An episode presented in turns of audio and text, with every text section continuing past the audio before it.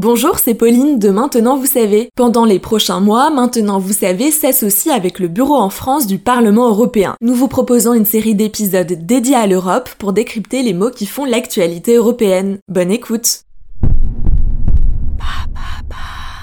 Que sont les sanctions européennes?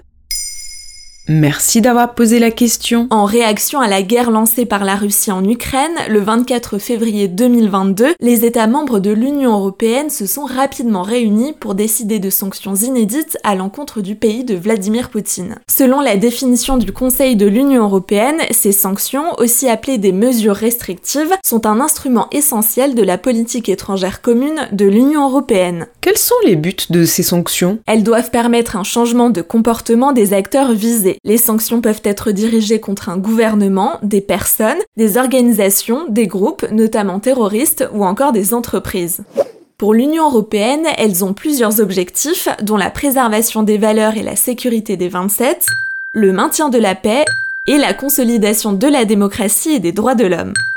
Qui les adopte? Elles doivent être validées à l'unanimité par les 27 États membres de l'Union européenne réunis lors d'un Conseil européen. Certains pays se sont d'abord montrés réticents à imposer les mesures les plus sévères en réaction à l'invasion russe de l'Ukraine, redoutant des répercussions économiques et une escalade avec Moscou. Mais ces réticences ont fini par être surmontées au regard de l'ampleur de la crise. Justement, quelles sanctions ont été prises après l'invasion de l'Ukraine par la Russie? Plusieurs volets de sanctions ont été annoncés depuis fin février 2022. Elles sont historiques et évolueront dans les prochaines semaines. Il y a essentiellement des sanctions économiques. Tout d'abord, le gel des fonds de la Banque centrale de Russie qui va fortement perturber l'économie russe. À cela s'ajoute l'exclusion de nombreuses banques russes du réseau SWIFT. Ensuite, l'Union a fermé son espace aérien à la Russie, y compris aux jets privés des oligarques.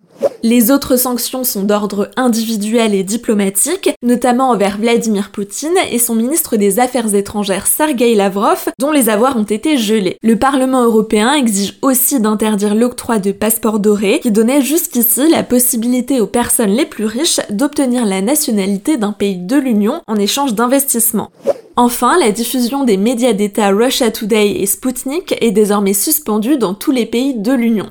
Après deux semaines de conflit, de nouvelles sanctions ont été annoncées, élargies au secteur maritime et aux crypto-monnaies. Un quatrième train de sanctions impacte les secteurs du luxe, du fer et de l'acier, et surtout interdit aux entreprises européennes de l'énergie d'investir en Russie. L'Union européenne et ses alliés œuvrent aussi pour que les droits de la Russie soient suspendus à l'OMC et au FMI.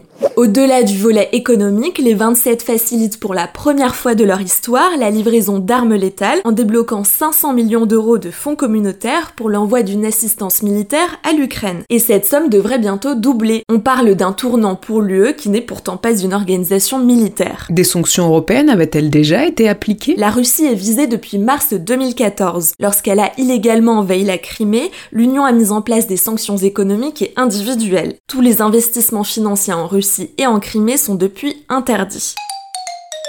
Ces dernières années, des sanctions visent aussi d'autres pays, notamment la Syrie depuis 2013 et le Venezuela depuis 2017. Et pour l'instant, peut-on dire que les sanctions contre la Russie fonctionnent? Les sanctions économiques ont été prises pour avoir un impact rapide, et c'est le cas. La monnaie russe, le rouble, s'effondre.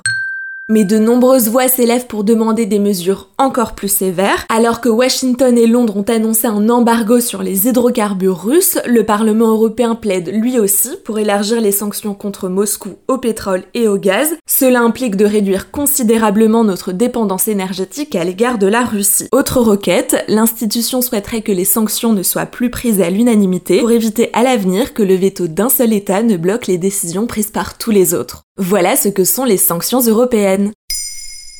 Maintenant vous savez, un épisode écrit et réalisé par Pauline Weiss, en collaboration avec le Bureau en France du Parlement européen. En trois minutes, nous répondons à votre question. Que voulez-vous savoir? Posez vos questions en commentaire sur les plateformes audio et sur le compte Twitter de Maintenant vous savez.